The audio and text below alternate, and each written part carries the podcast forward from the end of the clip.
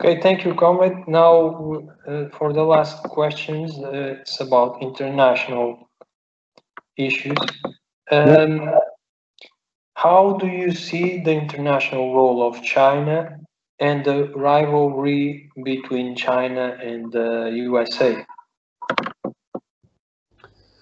Yeah, so um, when it comes to China and, and the CPC's uh, international position, um, it's what's been described as you know the multipolarization of of powers within um, the world, and therefore then people take sides apparently off of that basis as whose side are they fighting on. Um, however, uh, as Marxist-Leninists, um, you know, the Australian Communist Party sees things very differently to that extent. Um, we do see this as, in terms of their relationship with the USA, um, as uh, you know, rivalry between imperialists.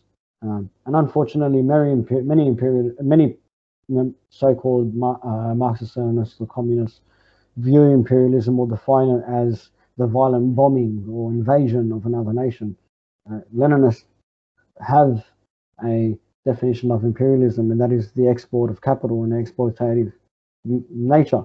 It's got nothing to do with the military um, at all. Uh, so, uh, in terms of, of that view, we see them as an imperialist force uh, internationally, and we see them as basically having a rivalry uh, with uh, you know America in its its its its sphere of influence, um, how, where America developed its sphere of influence through the military. Um, you know, if, in terms of uh, commodity sort of representation, you might have had the McDonald's and you know the famous McDonald's come into your country, and suddenly you knew you know American influence was coming, or you know Coca-Cola cans or whatever. But it's nothing like China in terms of that influence.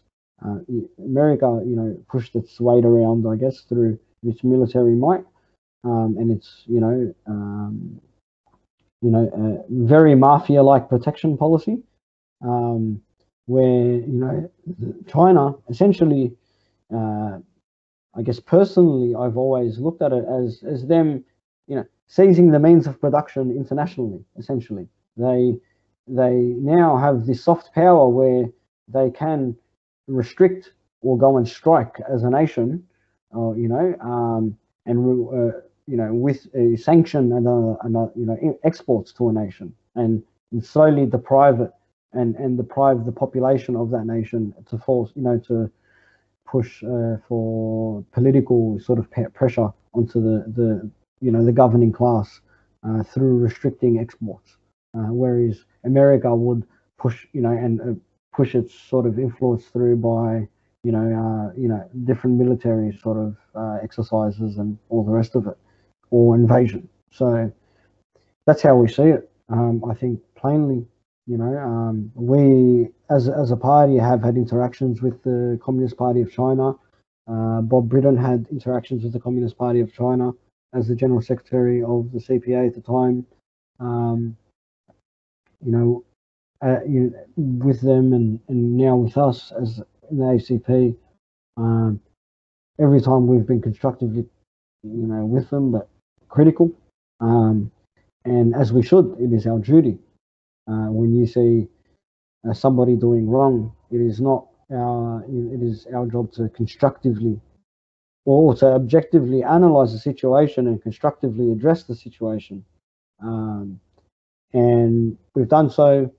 Obviously, they will uh, not, um, you know, take that as seriously as, as America, but that is that is how we view them um, objectively. But anyway, I hope that answers your question. Thank you, comrade. Uh, I was going to ask you something that you, I think it's included in the next question, which is uh, what is Australia's relation with China? But the next question, uh, I think it uh, gives that context. That is, um, so the question is uh, is Australia an imperial, imperialist country, and what has been the international role of Australia in the Pacific region? So in terms of Australia and its imperialism, it definitely has it is an imperialist nation. I wouldn't say it is at the same tier. Um, the party classifies them as a, a second tier sort of, you know, imperialist nation in that sense. Under you know the likes of it doesn't export, you know, the capital that in into the same amount as other, you know, as as the United States and etc. However, um, yeah, you know, is definitely is is of that nature. Uh, in terms of its role within the Pacific, it definitely plays a very vital role in terms of China um, and its uh, role with the United States. Um, we have uh, a role essentially as uh, the southern anchor. You know, we are an island, uh, therefore, in terms of uh, military invasion, it can only be done by air and sea. So it makes it, you know, a fortress in and of itself to an extent. Um, and, and how we're used, we have a, uh, a base which was secret for a very long time to even the, you know, the Prime Minister of Australia. Um, was it's called Pine Gap. Um, it was actually spoken about quite extensively by Edward Snowden, who was a part of the WikiLeaks, um, you know, leading people. And um, what it does is it serves as an uh, a, a, spy base for Asia, um, you know, uh, the Middle East, and various other parts as it sits directly underneath this region. And Australia, as a as a base, um, as a land base, you know, it hosts many different uh, American military bases, which um, you know are used to sort of you know have its to, to, push its influence through you know Southeast Asia and pushing up towards China. So um, in terms of you know its role, it definitely you know as Australia, it definitely plays a vital role um, in the you know the Five Eyes organization in terms of you know the spying, but also militarily. It plays a very vital role geographically because of where it is and its its nature as a, as a as a, a large island um, in terms of a, a, launching pad for other imperialist powers to, to move in towards um, Asia and China.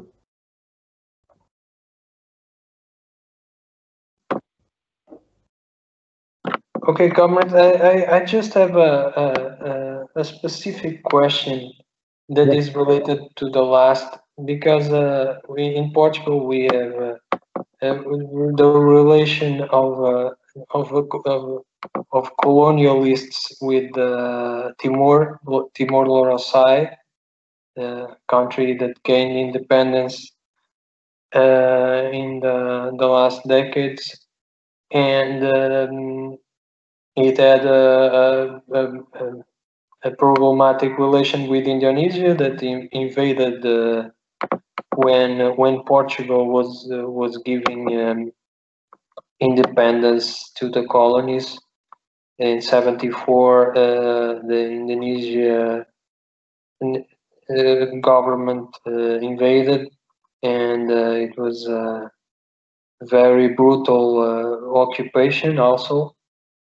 And um, and when the Timor got independent it, this was very uh, followed uh, uh, with attention in in Portugal, and um, the the the movement that uh, fought for independence was sort of a left wing movement.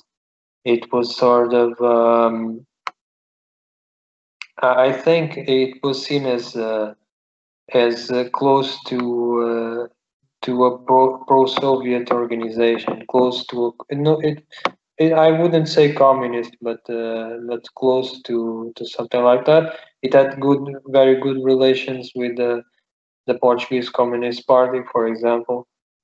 And uh, I think uh, after the independence, immediately uh, some oil reserves were oil, oil reserves were discovered and uh, the government of this left-wing organization which is called Fretilin I say it in Portuguese uh, accent. Uh, it's uh, this organization, the party in government. Well, I think it, it was spoken that it was going to give a contract of oil uh, exploitation in uh, for uh, to China in in Timor. Oil exploitation in Timor would go to China in a contract, and um, there was some. Uh, I don't know if you remember this or if you have some information about this. Maybe there is at least some vague idea about this in Australia, but uh, there were some uh, coups and uh, uh, uh, confusing um, conflicts within uh, within uh, uh, the Timor politics, and uh, Australia went there as a uh, uh, as a sort of peacekeeping force, so so to say, so to speak. It was it was there to occupy, and yeah. I, I don't know much about it uh, since then, but it's it's an example that shows the, the role of Australia and of China yeah. in the region. Yeah, because because what will happen is um, when it comes to Australia, it will exert its influence as the second under America in places like Indonesia, in East Timor, in um, not really New Zealand, but you know Fiji, Samoa, you know other Pacific islands. Um, you know they definitely exert their influence over them, uh, and they are something that, in terms of, you know, it would be, you know, as a part of it because they were all British colonies. Um, and you know places like Fiji, for example, still have the Union Jack in their logo, in, in their in their flag. Sorry, so um, you know, they are used like for that purpose because America getting involved would seem too large and I think would alert people. So Australia, I think, plays that role in in keeping countries uh, happy with the state of things um, to that extent, um, and without going towards you know the other side, which is taking um, you know the influence of, of, of, China, the economic, you know, imports or whatever. Um, you know, Australia's actually receives, you know, majority of its imports are from China. China is Australia's biggest trading partner. Um, so it plays this funny role within the region where it takes all the imports, it does all the trade, but it tries to not allow these other nations to, to do the same as they would be say, for example, some of these, you know, nations like Fiji or whatever were to have become very friendly with China, they would then, you know, be, uh, you know, in, from the Australian perspective or the American perspective, China would have a landing base, so to speak, militarily to come to edge closer towards Australia. So um, there, is a, a funny role, you know, like Australia has always had a very close role with Indonesia, sends you know, millions of dollars to foreign aid to them and other nations as well. Um, so definitely plays that role within the region of being the peacekeeping force, as you said, rather than America. Um, so that's that's always been the case historically. Okay, thank you, comrade. Uh, I uh, don't have more questions. Mm-hmm. Do you have something uh, to say? To end this interview? No, I just wanted to say thank you. Um, yeah, for, for having this chat. It's good to finally speak to you. Um, you know, um, you know, rather than seeing a a, a, a photo on social media. Um, so yeah, it's, it's good to finally meet you, and I just wanted to thank you for uh, letting me on and you know inviting me to come on this. Um, and yeah, I wish you all the best and good luck. Okay, thank you, comrade. So we end here the this podcast.